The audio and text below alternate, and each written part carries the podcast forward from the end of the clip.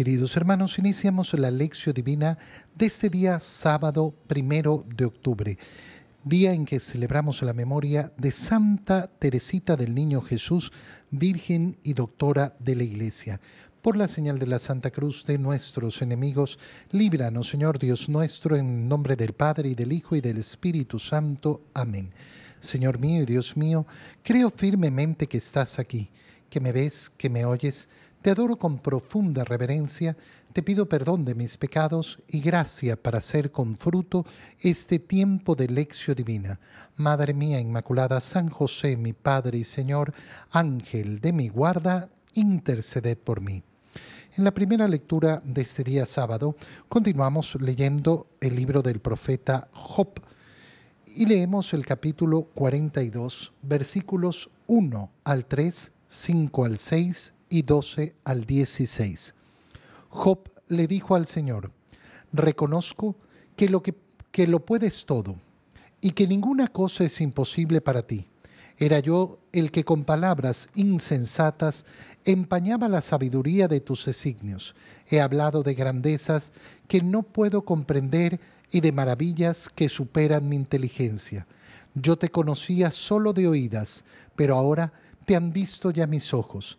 Por eso me retracto de mis palabras y me arrepiento, echándome polvo y ceniza. El Señor bendijo a Job al final de su vida más que al principio. Llegó a poseer catorce mil ovejas, seis mil camellos, mil yuntas de bueyes y mil burras. Tuvo siete hijos y tres hijas. La primera se llamaba Paloma, la segunda Canela y la tercera Azabache. No había en todo el país mujeres más bellas que las hijas de Job. Su padre les asignó una parte de la herencia igual que a sus hermanos. Y Job vivió hasta los 140 años y vio a sus hijos, a sus nietos y a sus bisnietos. Murió anciano y colmado de años. Palabra, del, palabra de Dios. Estamos entonces ya al final de la lectura del libro de Job y vemos cómo da la vuelta eh, esa vida de Job. Job ha escuchado cómo el Señor le decía, lo leíamos ayer, pero eh, ¿acaso tú Tú tienes el dominio sobre las cosas, tú tienes el dominio sobre la mañana. ¿Acaso tu conocimiento ha llegado a lo profundo de la esencia de las cosas? Y Job entra en esta razón y por eso continúa hablándole al Señor, reconozco que lo puedes todo. Qué palabras más bonitas. Oye, muchas veces, muchas, muchas veces a mí me toca recordarle a las personas, yo creo en el Dios que todo lo puede. Qué bonito es recordar esto, qué bonito es pronunciarlo, qué bonito es decirlo, yo creo en el Dios que todo lo puede. Cuando a mí me hablan de los imposibles de la vida, no, es que esto es imposible, yo creo en el Dios que todo lo puede. Cuando vemos el temor de las personas delante de tantas situaciones, donde creen que están atrapadas, donde creen que no hay escapatoria, yo creo en el Dios que todo lo puede. Es una frase que tenemos que hacer oración continua en nuestra vida, tenerla siempre, siempre en nuestra boca. No hay ninguna cosa imposible para ti. Era yo el que con palabras insensatas empañaba la sabiduría de tus designios. Delante del mal, ¿qué es lo que nos ocurre? Que contemplamos ese mal y muchas veces no logramos continuar viendo más hacia adelante.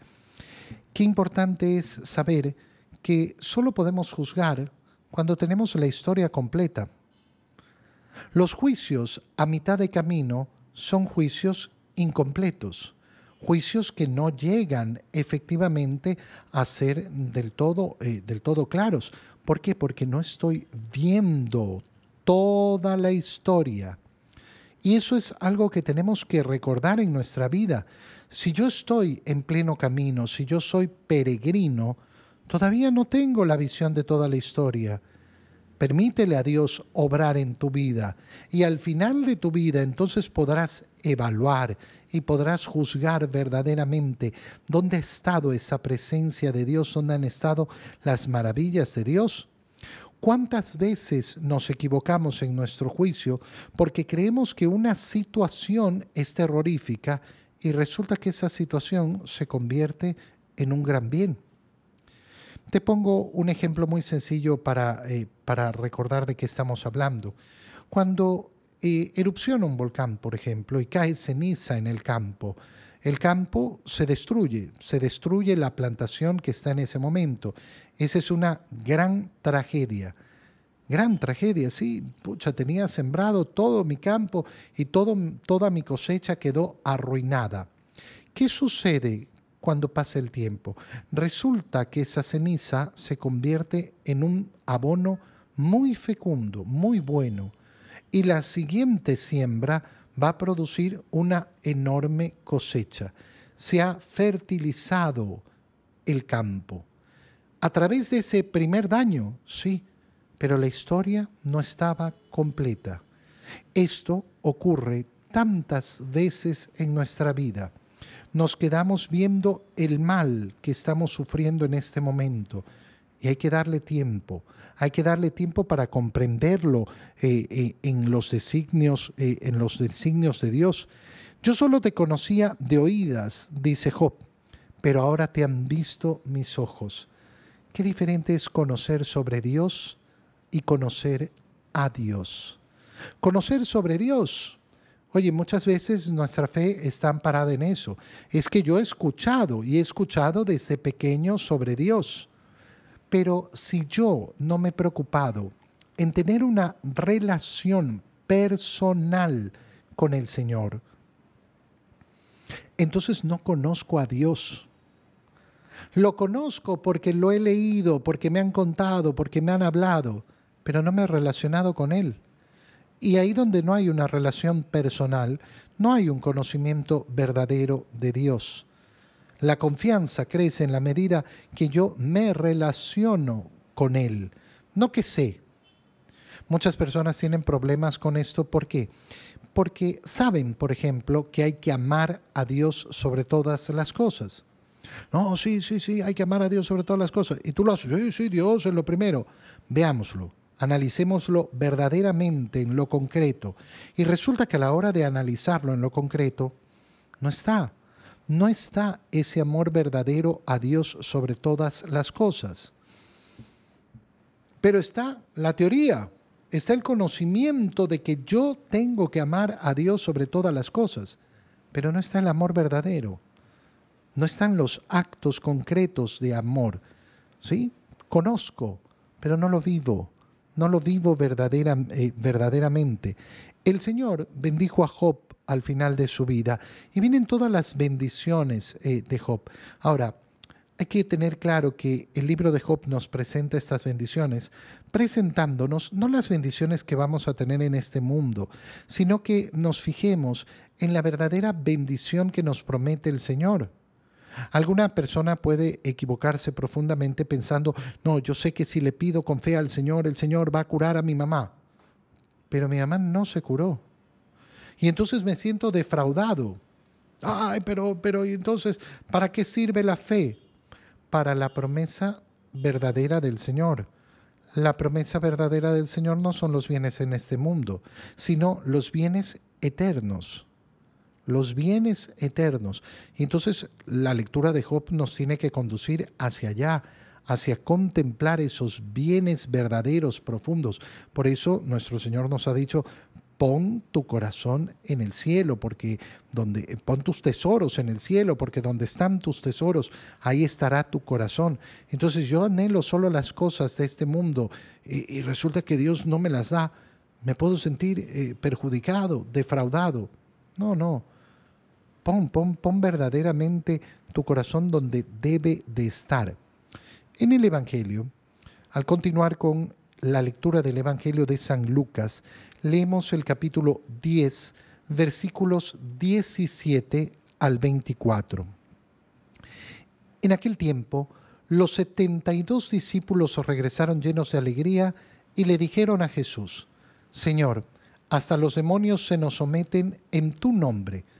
Él les contestó, vi a Satanás caer del cielo como un rayo.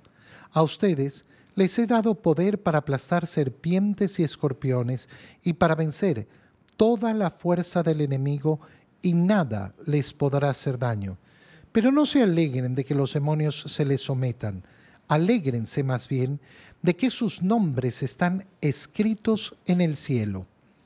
En aquella misma hora Jesús se llenó de júbilo en el Espíritu Santo y exclamó, Te doy gracias, Padre, Señor del cielo y de la tierra, porque has escondido estas cosas a los sabios y a los entendidos y las has revelado a la gente sencilla. Gracias, Padre, porque así te ha parecido bien. Todo me lo ha entregado mi Padre y nadie conoce quién es el Hijo sino el Padre, ni quién es el Padre sino el Hijo, y aquel a quien el Hijo se lo quiera revelar. Volviéndose a sus discípulos les dijo aparte, Dichosos los ojos que ven lo que ustedes ven, porque yo les digo que muchos profetas y reyes quisieron ver lo que ustedes ven y no lo vieron, y oír lo que ustedes oyen y no lo oyeron. Palabra del Señor. Vuelven los discípulos del Señor de su primera misión, eh, los 72 eh, discípulos que envía. Este es el segundo envío misionero del Señor. Y vuelven eh, trayendo la alegría. La alegría, ¿por qué? Porque esa misión a la cual los ha enviado el Señor ha sido eficaz, ha dado sus frutos y estos discípulos han podido ver esos frutos.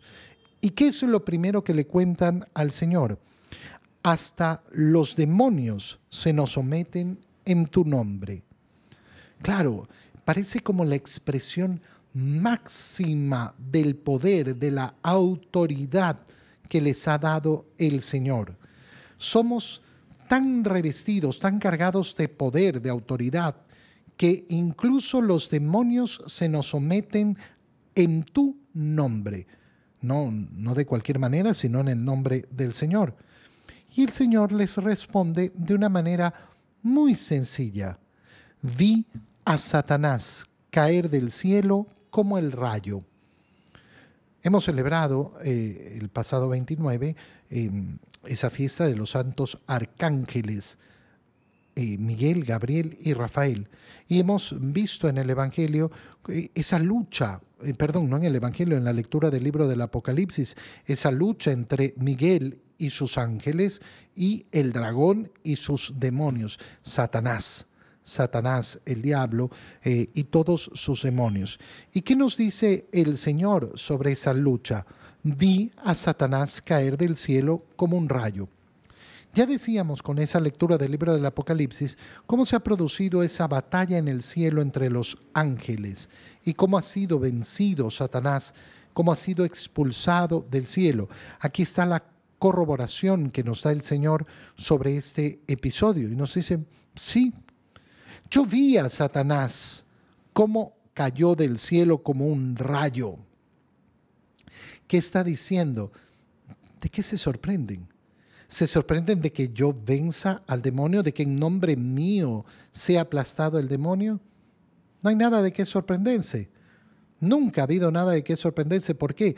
Porque Dios nunca va a pelear contra Satanás. Dios aplasta a Satanás.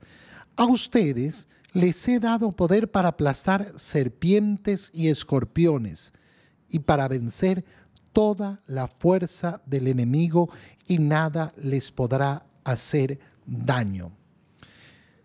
Disculpa lo que voy a decir, pero qué tonta es la gente que confía en la brujería, en la hechicería, en la magia, en los talismanes, en los amuletos, en los horóscopos, tanta idiotez Tanta idiotez que tiene en el profundo del corazón el no creer en la palabra del Señor. Ah, de moda está esa pulserita roja con el ojito. No, no, es que es importantísima para que no me ojen. Tonto. Eres tonto. El Señor te ha dado el poder de aplastar serpientes y escorpiones. Viviendo en la gracia del Señor, viviendo en la verdadera confianza en el Señor. No, pues si yo les di eh, eh, esta pulserita roja para que ustedes se la pongan y se defiendan, no son las palabras del Señor. Esas no son las palabras del Señor. Y nosotros tenemos que decidir si confiamos en su palabra o no. Confiamos verdaderamente en la palabra del Señor. Nos ha dado la fuerza. ¿Por qué crees que es tan importante el sacramento de la confirmación? La confirmación que muchas personas no, lo entienden y lo ven, ah, sí, la confirmación, eh, ni siquiera lo celebran como celebran otros sacramentos. ¿Por qué? Porque no ven las armas que nos ha dado el Señor para vencer el mal y que se nos entregan el día de nuestra confirmación. El día de nuestra confirmación somos revestidos de la armadura de Cristo para pelear, para pelear la batalla. No, es que yo necesito un amuleto. Si yo soy un confirmado, he sido revestido de Cristo y se me han dado los dones del Espíritu Santo. ¿Qué más necesito? Sino actualizar esa gracia y vivirla. Vivir lo que se me ha dado. Usar las armas que me ha dado el Señor. Les he dado toda la fuerza, nada les hará daño.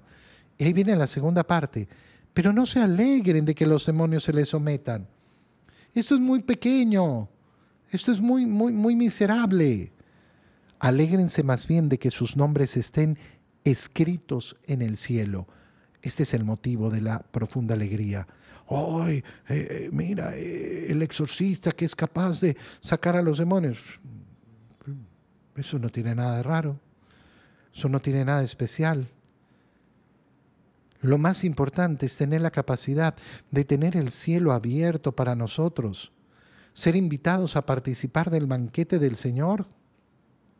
¿Qué crees que es más grande? ¿Un exorcista que expulsa el demonio? O una persona que va y es capaz de recibir en su propia boca el cuerpo y la sangre de Cristo. Eso es lo sublime, eso es lo maravilloso, eso es infinitamente más que cualquier otra cosa. En aquella misma hora Jesús se llenó de júbilo y entonces exclama lleno del Espíritu Santo, Te doy gracias Padre, Señor del cielo y de la tierra ¿Por qué? Porque has escondido estas cosas a los sabios y a los entendidos. ¿Qué cosa? Justamente esto, que no, no, no, tienen que alegrarse de que los demonios se les someten, que tienen que alegrarse de que sus nombres están escritos en el libro de la vida, de que están escritos en el cielo, de que tienen las puertas del cielo abiertas para llegar con la gracia de Dios esto se le oculta. Y por eso hay gente que cree que es más grande expulsar demonios. Por eso hay gente que cree, ay, no, no, yo no tengo nada para protegerme, tengo que usar esta pulserita, tengo que usar no sé qué, tengo que hacer no sé cuánto, tengo que prender el saumerio, tengo que no sé cuánto. Pobres, pobres que no han entendido lo que el Señor nos ha brindado, lo que el Señor nos ha dado has revelado esto a quién? A la gente sencilla. A la gente sencilla. Por eso es eh, tan claro, ¿no? Que aquel que no entiende estas cosas es porque no tiene sencillo el corazón. Gracias, Padre, porque así te ha parecido bien. Te ha parecido bien que aquel que tiene humildad en su corazón logre entender la profundidad de esto. Aquel que no tiene humildad en su corazón, en cambio, no lo va a entender y entonces eh, dice, todo me lo ha entregado mi Padre. Nadie conoce quién es el Hijo sino al Padre, ni quién es el Padre sino el Hijo. ¿Y a quién le va a ser revelado esto? Aquel al que el Hijo quiera revelárselo. ¿Quién puede conocer al Padre? Solo aquel que se relaciona con el Hijo. Si yo no me relaciono con el Hijo, entonces no conozco al Padre. Alégrense, eh, alégrense, dichosos ustedes. ¿Por qué? Eh, dichosos los ojos que ven lo que ustedes ven. Muchos quisieron verlo. Dichosos somos nosotros que podemos leer la palabra de Dios y conocer la grandeza del mensaje del Señor. Dichosos nosotros que podemos conocer tanta maravilla que nos brinda el Señor. Te doy gracias, Dios mío, por los buenos propósitos, afectos e inspiraciones que me has comunicado en este tiempo de lección divina. Te pido ayuda para ponerlos por obra. Madre mía Inmaculada San José, mi Padre y Señor, Ángel de mi guarda, interceded por mí. Queridos hermanos, un feliz día para todos.